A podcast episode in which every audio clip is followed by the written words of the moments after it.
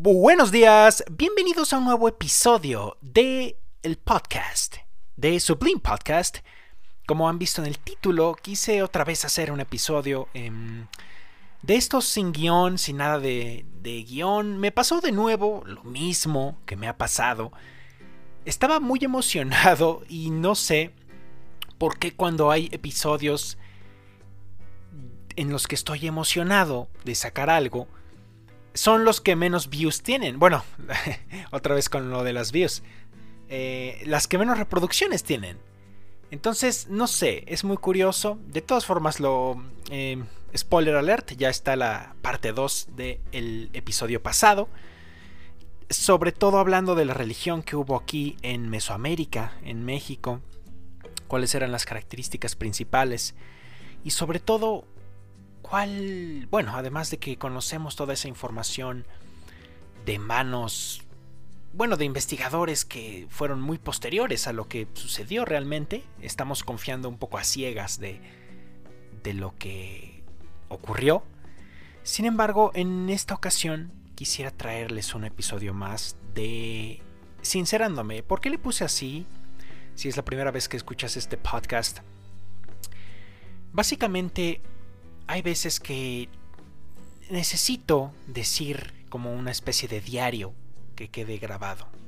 Una especie de, de desahogo hasta cierto punto y pues no, digamos que no, no se pierde absolutamente nada. Irónicamente son los que más reproducciones tienen, así que les agradezco, te agradezco de antemano. Sé que son un poco largos a veces, no sé cuánto vaya a durar este, pero como han visto en el tema, en el título del día de hoy, el día que lo perdí todo. Es un poco subjetivo y quiero... Bueno, antes de que pregunten, sí, es clickbait. o no, es tan grave como, como piensan, o como pudo haber sido más bien. Pero es una reflexión que quiero hacer, que pienso que es necesaria voy a tener que contarles una historia primero. Cuando yo era niño, prácticamente desde, bueno, a ver, desde que tengo memoria, desde los 6 años, vamos a decir, sí, fue mi cumpleaños número 6. Entonces, yo tenía 6 años, me acuerdo que, bueno, además de que esto no tiene nada que ver con el tema, pero fue, digamos que la última fiesta de cumpleaños que como tal celebré, debido a, bueno, es detalles más, detalles menos. Em, como saben, si han visto los primeros episodios, eh, estuve eh, teniendo creencias en donde los cumpleaños eran mal vistos, aunque bueno, esto no tiene nada que ver. Me regalaron una consola de videojuegos. Me acuerdo perfectamente que fue la Nintendo 64 con el Mario 64. Entonces era para mí increíble esa, esa sensación, porque bueno, no podía jugar todo el rato, como ahora que soy adulto, que puedo llevar, pasarme las horas jugando, que irónicamente ya no me dan tantas ganas como antes, como antes imaginaba pero sí que estaban controladas. Yo me acuerdo que tenía que pedirle permiso a mi mamá eh, de poder prender el Nintendo y jugar. Básicamente, sí, bueno, eh, los videojuegos han formado, siguen formando parte importante de mi vida, pero en esa época mucho más. Me acuerdo también que pocos años después compré una PlayStation 1 y era mucho más fácil adquirir juegos. Una de las sensaciones más emocionantes que recuerdo era ir a un bazar aquí cerca en el sur de la ciudad que se llamaba o se llama, aunque ya se hizo horrible, eh, ya se freseó por decirlo así, que se llama Pericoapa y pedir las cajas de, de juegos porque eran obviamente piratas, entonces costaban 10 pesos, imagínense y sacaban las cajas y podías agarrar muchísimos y realmente todavía no había que emocionarse en esa época, en ese momento más bien, porque no sabía si iba a funcionar o no. Entonces, posteriormente, para centrar un poco en el tema, después haré un tema específico de los videojuegos. Compré, bueno, no, adquirimos también, tampoco éramos ricos en mi familia, con mucho esfuerzo, Me acuerdo que era pagos, imagínense. Unas consolas, más consolas, PlayStation 2, eh, un PSP portátil, muy, todas las consolas que recuerdo Nintendo portátiles, Game Boy Advance, el, bueno, de los que me acuerdo ahorita eran los que tenía. Pero, ¿a qué voy con esto? Que en esa época yo sentía, por ejemplo en la época de primaria, que los videojuegos eran una forma de de yo poder, ¿cómo decirlo? De qué tanto valía, de qué tanto podía hablar con la gente o hacer amigos. El chiste es que en mi mente empecé a creer que entre mayores posesiones materiales en esa época eran los videojuegos, por alguna razón mayor persona era. Lo veo esto así después de que de lo que les voy a contar. Sucedió una vez que regresaba de la escuela, me acuerdo perfectamente como bueno, era un día normal, había calor, 3 de la tarde, había hambre, había que llegar y hacer la rutina. Y vi como mi cochera estaba abierta. Prácticamente la puerta también. Y yo volteo a ver a mi mamá para ver su expresión. Y su expresión creo que nunca, la nunca he vuelto a ver que tenga una expresión similar era de impacto. Se puso roja y, no podía creerlo. Entonces entramos y efectivamente no había absolutamente nada. No había nada, no había televisión, no había consolas. Se llevaron absolutamente todo. Bueno, obviamente joyas, relojes de, de bueno, que, teníamos, pero a mí me afectó demasiado el hecho de no ver las consolas. Yo recuerdo que en ese entonces, como bueno, éramos de una creencia fundamentalista cristiana, y en el cristianismo, particularmente en todo cristianismo, aunque sea secta, se da un énfasis particular a la vida espiritual, invisible, se considera generalmente superior a la material. Digo generalmente porque no en todos los casos. Hay un movimiento que inició un... es considerado santo por la Iglesia Católica, que se llamó José María Escribá. Sacó muchos libros eh, famosos, Camino, su más famoso, que son proverbios, pero él bueno, básicamente hizo encíclicas también de pensar en que quienes piensan que lo espiritual es mayor están alejados de la realidad, puesto que Cristo estuvo prácticamente en el mundo, en lo que ahorita muchos cristianos, obviamente denunciando las ramas católicas que se encierran y en monasterios y hoy no, no, no se ven con el mundo y son especiales, bla, bla, bla. Por eso digo que en general el cristianismo acepta que lo espiritual es superior, es de todas formas posibles, ya sea morales, ya sea futuras, superior. Ahora yo estoy un poco más de acuerdo con lo que escribe Escriba. Se oye gracioso. Pero bueno, volviendo al tema. Eh, mi pensamiento en ese entonces. Hubo muchos pensamientos al instante. Pensé que se trataba de una broma, que era una broma. Dije, ya mamá, ya, deja de bromear. Y, vi su expresión y no era una broma. Definitivamente no era una broma. No sé por qué pensé eso. Tal vez era niño, bueno, tenía... Eh, no recuerdo mi edad, pero sí que recuerdo que era en sexto de primaria. Lo recuerdo muy bien, hasta cierto punto muy claramente. Yo, después de obviamente ver que no era broma, Fuimos a la casa de otro familiar a quedarnos allí unos días porque pensábamos que iban a, regresar a robarnos. teníamos miedo, aunque era, era absurdo. Si lo, si lo pensamos de esa forma, era absurdo que volvieran a entrar. Más adelante nos dimos cuenta que probablemente eran unos, unas personas conocidas quienes dieron el pitazo de esa propia religión fundamentalista, pero ese tampoco es el tema. el tema precisamente es el tren de pensamiento que tuve en ese entonces y que me marcó de por vida, pero recientemente, quizá, bueno, desde que salí de la universidad, esto ha cambiado un poco a nivel práctico y es lo que quiero desahogar en este episodio, pero antes debo contarles qué pasó después. Decía que el tren de pensamiento que tuve en general fue, ok, de la noche a la mañana, todo lo que yo conocía, todo lo que yo era, porque así era, como les dije antes, lo que yo creía, entre más consolas, más autoestima, para ponerlo en una forma resumida. Entre más consolas de videojuegos, más autoestima y más confianza en mí mismo. Aprendí en el primer día que eso no me define como persona. Lo, recuerdo perfectamente estando ahí en el, en el salón de clases, en el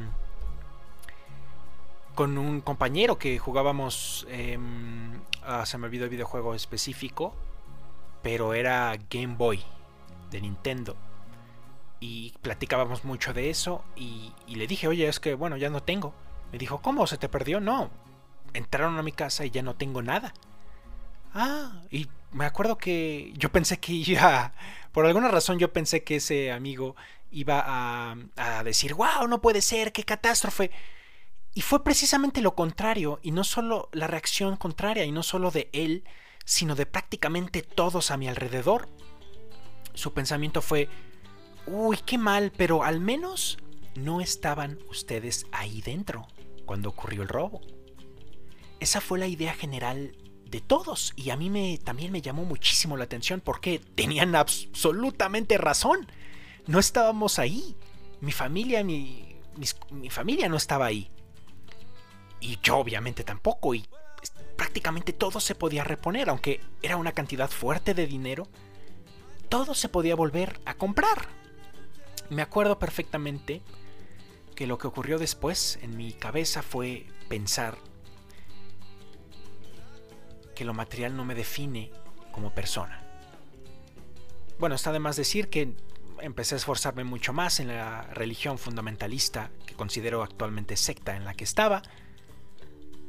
Y eso me daba mucho más ánimo, me hacía pensar, tiene razón, todos estos pasajes de Cristo, de la Biblia, porque bueno, a pesar de que he hablado anteriormente de esa secta, y podría hablar mucho más. Seguramente en un episodio, en, una nueva temporada de Sublime Podcast lo hablaré. Quizá en la temporada 4, porque la 3 ya está planeada.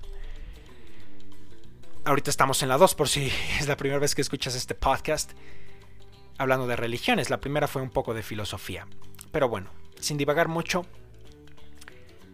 ese fue mi pensamiento. Pero ¿qué pasó después? Unos años después creo que dos años después. ¿Sí? Volvieron a entrar a robar. Por más increíble que parezca, obviamente pusimos todas las rejas posibles, todo lo posible. Pero esta vez fue diferente. Esta vez entraron por una ventana y fue solamente una persona. Un niño, un adolescente que vivía por ahí en la colonia, me parece en México hay demasiada impunidad, desde que tengo memoria, desde, desde siempre. Entonces, pues, si se preguntan, ah, ¿por qué no denunciaste para la investigación? Claro que lo hicimos. De hecho, lo que nos dijeron los policías fue instrucciones de qué hacer si veíamos abierta la ventana. eh, pensándolo bien, era es un poco ridículo porque nos hacían, nos dieron como un eh, consejos de pegarse a la pared, por si tienen armas, por si están en la azotea, un rollo. Pero bueno, quedó impune. Y esta segunda vez fue brutal. Me parece que fue también la misma persona que dio el pitazo, no lo sé. Yo confío actualmente que, que va a enfrentarse con el juicio de Dios, con el juicio individual cuando muera y con el juicio general en el fin de los tiempos. Hablaremos después de esa teología cristiana, pero en la segunda vez entró y por más increíble que parezca, solamente robaron cosas mías, lo cual indica que era una persona conocida. Robaron, bueno, compramos irónicamente más consolas, pero esta vez solo me robaron a mí, las cosas mías. Incluso recuerdo que robaron un, peluche que yo tenía que era mío. Entonces, así de íntimo era, era la persona. No sé si realmente esto sea verdad si, o, o si haya sido una coincidencia. De por qué a mí nada más me robaron esa vez. Es, tampoco es el tema realmente, tampoco es a la conclusión a la que quiero llegar en este episodio. Lo que pensé en ese momento fue lo mismo que en la vez pasada, de hecho lo vi como una señal de que como otra vez estaba cayendo en el materialismo, no en el sentido filosófico, sino en el sentido consumista, material, consumismo, materialismo. Pensaba que como estaba cayendo de nuevo era otra señal de, volver a, centrarse en lo que realmente importa, en el alma, en, en lo no material. Pero bueno. El último robo, porque sí, hubo otro, vivir en México, ya saben, ocurrió en el 2011. Tampoco sin entrar en muchos detalles porque podría desaguar muchísimas cosas. Esa vez no pudieron entrar porque un vecino que se dedica a pasear perros, que de hecho ahorita está todavía paseando perros, lo veo siempre en la mañana, dio un, pitazo a la policía, advirtió y, y ya no pudieron entrar, solamente rompieron las ventanas lo cual es bueno. Tampoco es el tema el miedo que se siente después de, vivir experiencias así, como sientes que ya no es tu casa, como hasta el día de hoy cuando vuelvo a esa casa siento el miedo en, el estómago, como si bajaras una montaña rusa de si está abierto, de, si, qué, de qué está pasando. ¿A, qué quiero llegar con, con todo esto? Quiero llegar a que ha cambiado un poco otra vez la idea, o, más bien la práctica. Y me pregunto, y les hago también a ustedes, queridos podescuchas, la, la pregunta siguiente. Yo era un niño cuando me di cuenta que las cosas materiales no te definen. Pero, increíblemente, como que se me olvida. O no es que se me olvide, es que quizá por naturaleza humana, sentimos que entre mayores cosas que gastamos y que poseemos o que experimentamos, por ejemplo viajes, nos hacen mejores personas. ¿Qué clase de falacia es esta? Y la, pregunta siguiente es, ¿sientes que eres mayor persona? Ya no comprando quizá consolas de videojuegos, porque bueno, ya sin entrar en detalles también ya los, intereses cambian cuando vas creciendo. Además hay formas eh, de conseguirlas sin precio. no me banen, por favor, Spotify. Em, la pregunta, ¿qué tan mejor persona te sientes cuando compras un traje nuevo, por ejemplo? O un reloj nuevo. O un carro nuevo un accesorio, un celular o cualquier cosa. Cosas materiales, a eso me refiero. Tal vez tus gustos cambien. Pero ¿qué, qué tanto define lo material que tienes con tu autoestima, con tu confianza?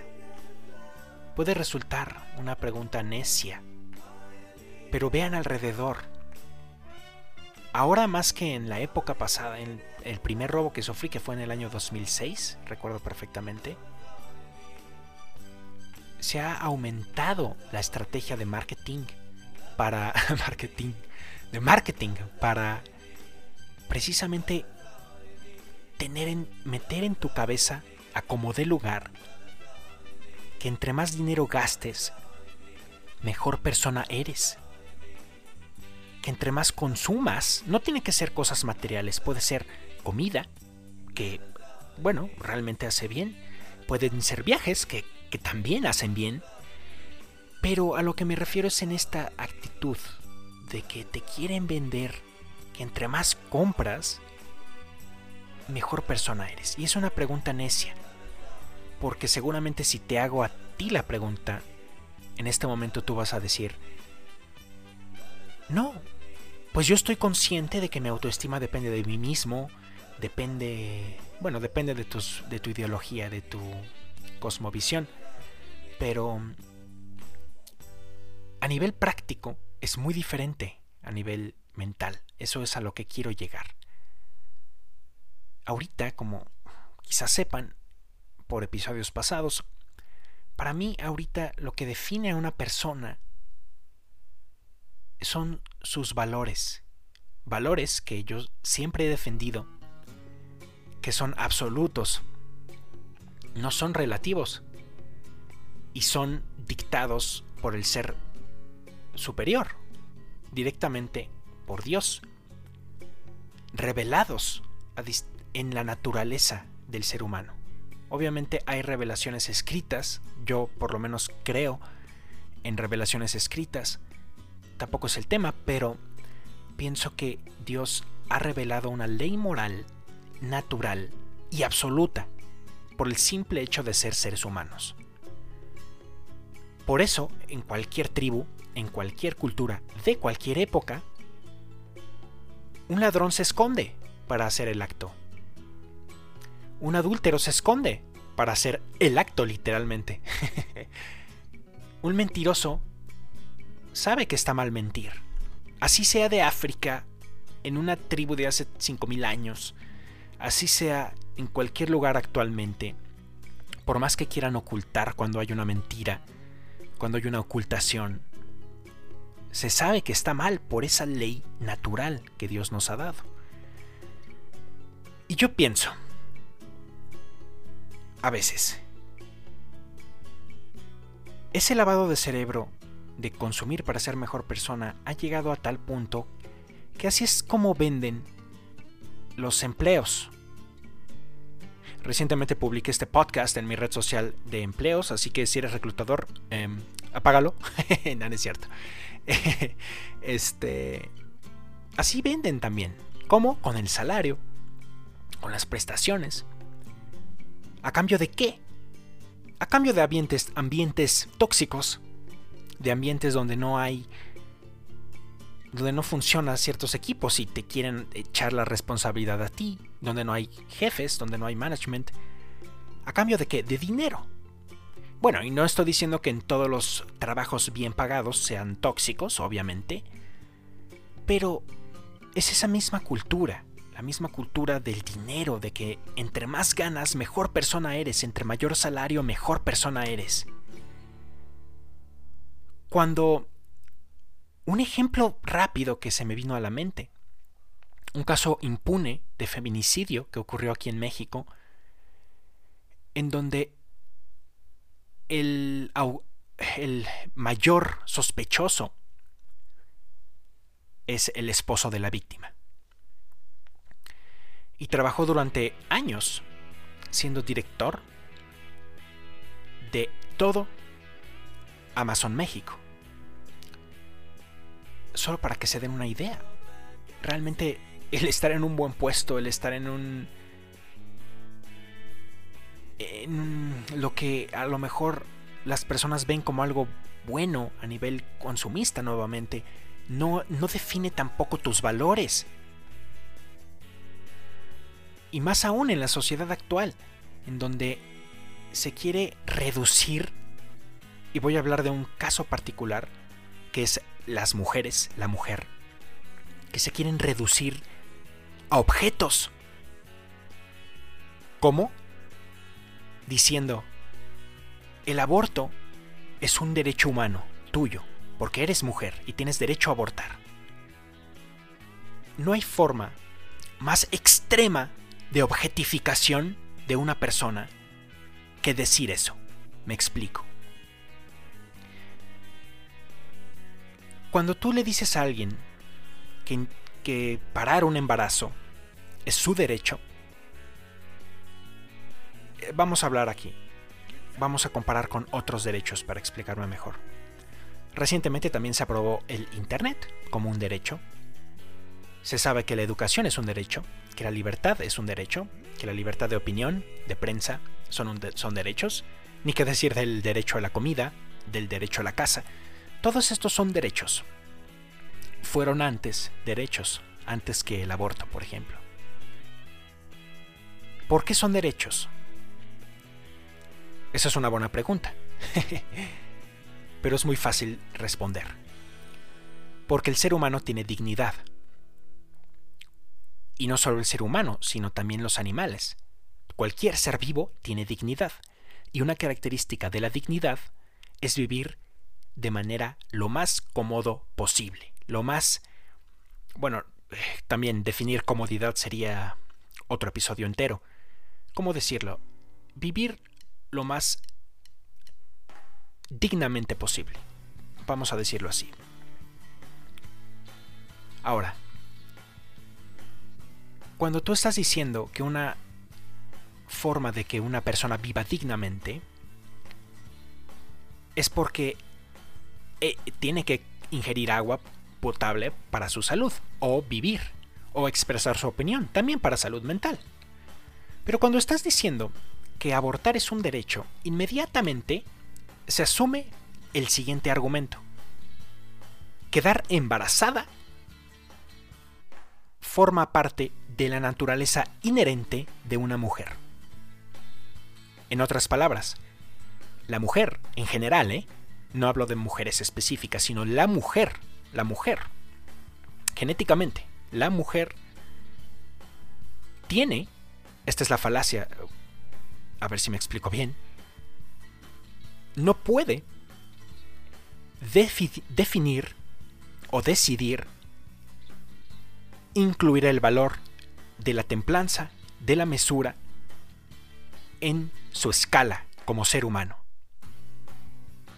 Está implícito que se tiene que embarazar. Claro, esto es un tema complejo y tampoco quería que fuera el tema principal. Es lo tomo como ejemplo, como un gran paréntesis.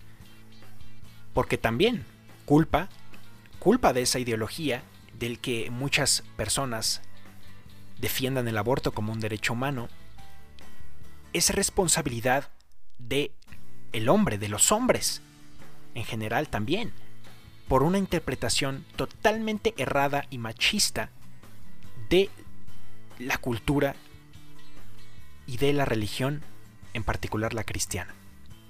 Ahora, ¿a qué quiero llegar con todo esto? El tema central aquí es esa idea, esa, esa sensación de que el consumo te define como persona, de que las posesiones que tengas te definen como persona. Pero ¿qué es lo que te define como persona? en, mi opinión, precisamente el reconocimiento de la escala de valores absolutos inherente en el ser humano.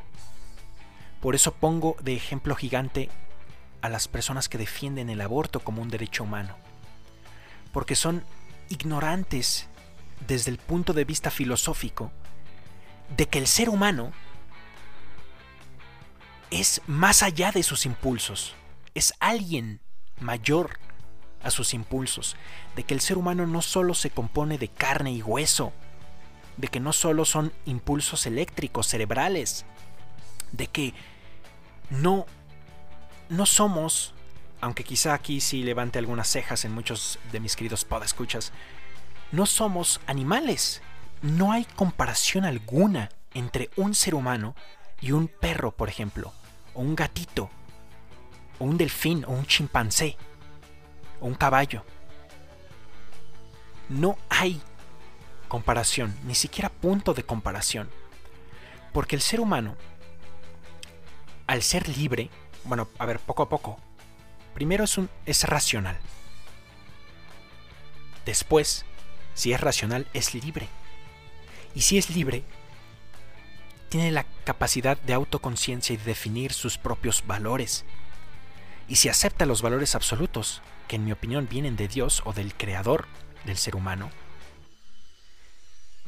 entonces debería, digo debería porque no es así, cambiar nuestra situación práctica. Y eso es a lo que el punto al final al que quería llegar. Y dejo la pregunta abierta, igual que en el episodio pasado. Eh, bueno, de Sabelo todo, eh, perdón, de Sincerándome, en el episodio de Sincerándome pasado.